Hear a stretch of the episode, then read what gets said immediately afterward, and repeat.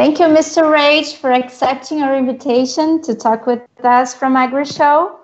I would like to start this interview by, by saying that part of the agribusiness intelligence has Israel's contribution. How does this improve Brazilian agribusiness productivity, especially now with the COVID 19 situation? So, first of all, thank you for having me. It's a pleasure being interviewed by you. Um, and and this is unique days conducting an interview from home instead of uh, going to AgriShow and seeing the solutions in place. Um, I think uh, I'll start with a, a global uh, comment or a general comment saying that the agribusiness for Brazil and Israel are a very significant sectors. Uh, in Brazil, um, the agribusiness has been one of the most important sectors uh, also during the last uh, uh, recession, and I believe it also holds the solution of uh, bringing the growth to the Brazilian economy going forward. And Israel is the perfect partner that can provide solutions for the agribusiness that can create uh, autonomous solutions for the sector to monitor better what uh, is being uh, conducted in the farms and everything from home. So if we connect it to the current situation where we are all stranded at home, um, having the ability to really control what is going on in the field uh, and in the greenhouses remotely, autonomously, uh, is uh, very significant and important. Of course. And what opportunities Israel presents for the Brazilian producer? So I think um, uh, I always like to say that Israel is very good in innovation and Brazil is excellent in scaling up the solutions. Um, and, and this is also coming into play when we talk about uh, agribusiness. Um, I think Israel can bring a lot of efficiency for uh, the different parts of the manufacturing cycle and also on the logistic side of it. Um, from improving uh, products and improving processes, uh, making them more efficient, making better products, uh, uh more sustainable ones, uh, utilizing less water, utilizing less fertilizers. Um, so when you take all of this into account, I think um, what Israel can bring to the Brazilian farmers is efficiency, is better production uh, and basically uh, getting more yield uh, with the same area that they have. Mm-hmm. Okay. And how can Brazilian farmers and companies related to agribusiness access Israel markets from entities such as Israel Trade, for example, and from the services provided by the entity?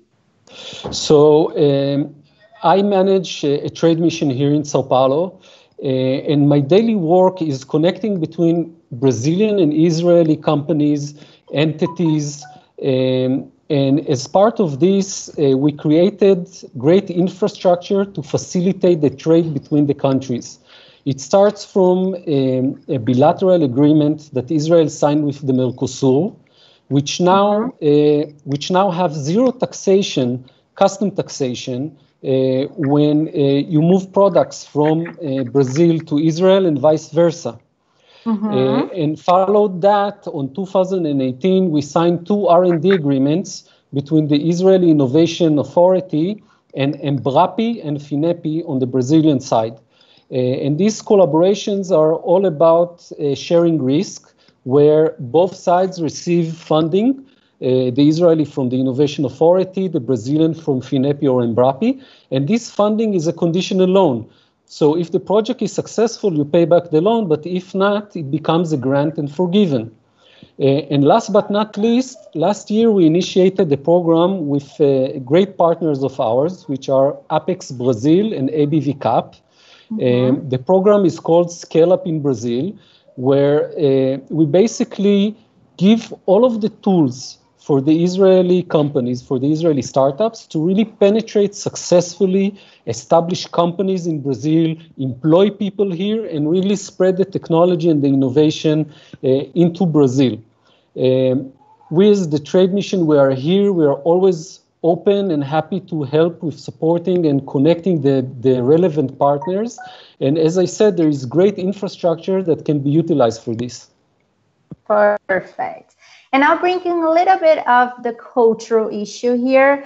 Is kosher certification required? I believe it's important to mention that kosher food it's part of the Orthodox Jewish diet, and kosher certification allows to access a market that has grown 15% in recent years and continue to expand.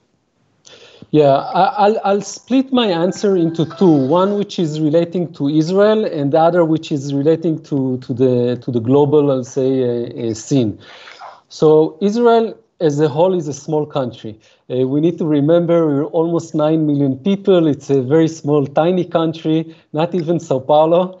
Um, so uh, it's not a huge market to consider. So for Brazilian producers um, to decide whether they go, you know, all the way to get the kosher uh, stamp in order to sell into the Israeli uh, market, it's a, it's a business uh, question that they will need to analyze whether it makes sense for them or not. But now we'll take this question into the more sort of global uh, uh, view, where you see more and more people consuming this type of foods not really because of the religious part of it, but rather because uh, they see some aspects of health related to that uh-huh. uh, and how the, the products are being produced and, and monitored. Uh, so in that sense, yeah, maybe this this uh, this holds maybe a much wider, larger market that could be interesting uh, to evaluate for the Brazilian uh, producers. Okay.